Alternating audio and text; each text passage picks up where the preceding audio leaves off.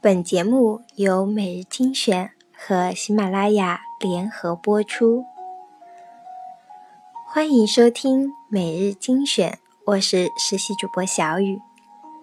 今天为大家带来的文章叫《人生有三件事不可减省》。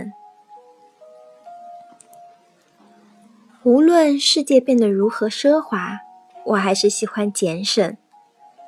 这已经变得和金钱没有很密切的关系，只是一个习惯。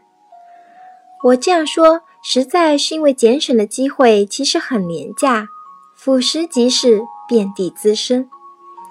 比如，不论牙膏管子多么丰满，但你只能在牙刷毛上挤出大约一点五到两厘米的膏条，而不是一尺长。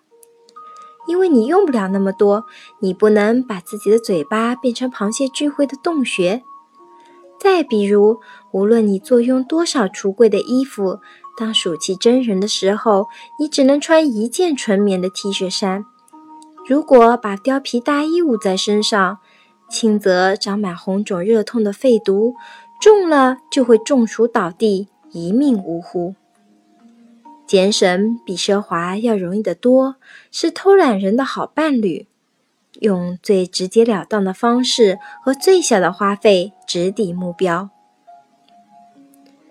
然而，有三件事你不能俭省。第一件事是学习，学习是需要费用的，就算圣人孔子答疑解惑，也要收干肉为礼。学习费用支出的时候，和买卖其他货物略有不同。你不知道究竟能得到多少知识，这不单取决于老师的水平，也决定于你自己的状态。这在某种情况下就有点隔山买牛的味道，甚至比股票的风险还大。谁也不能保证你在付出了学费之后一定能考上大学，你只能先期投入。机遇是牵着婚纱的小童，如果你不学习，新娘就永远不会出现在你人生的殿堂。第二件事是旅游。每个人出生的时候都是蝌蚪，长大了都变作井底之蛙。这不是你的过错，只是你的限制。但你要想法弥补。要了解世界，必须到远方去。旅游是需要花钱的，谁都知道。旅游的好处却不是一眼就能看到的，常常需要日积月累、潜移默化的蓄积。有人以为旅游只是照一些相片，买一些小小的工艺品，其实不然。旅行让我们的身体感悟到不同的风和水，我们的头脑也在不同风情的滋养下。变得机敏和多彩，目光因此老辣，谈吐因此谦逊。第三件事情是锻炼身体。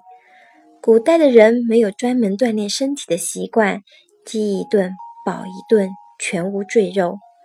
生存的需要逼得他们不停奔跑狩猎，闲暇的时候就装神弄鬼，在崖壁上凿画。在篝火边跳舞，都不是轻体力劳动，积攒不下多余的卡路里。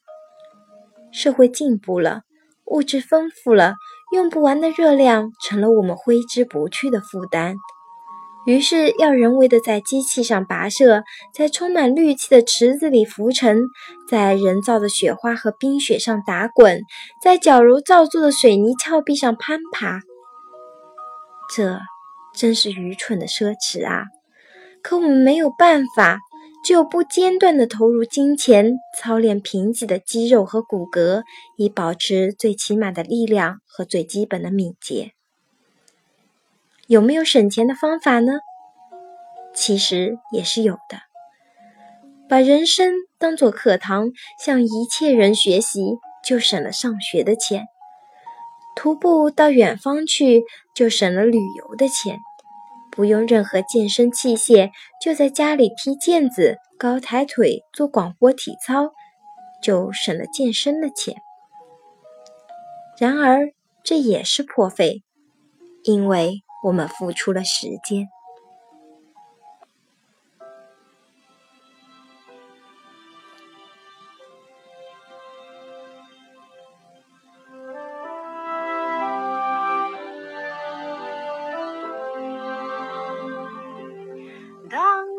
老了，头发白了，睡意昏沉。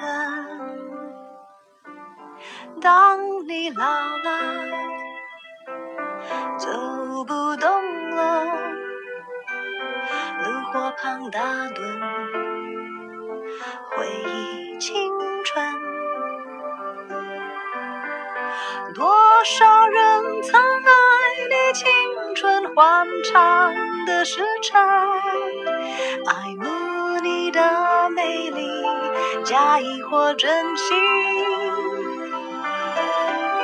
只有一个人还爱你虔诚的灵魂，爱你苍老的脸上的皱纹。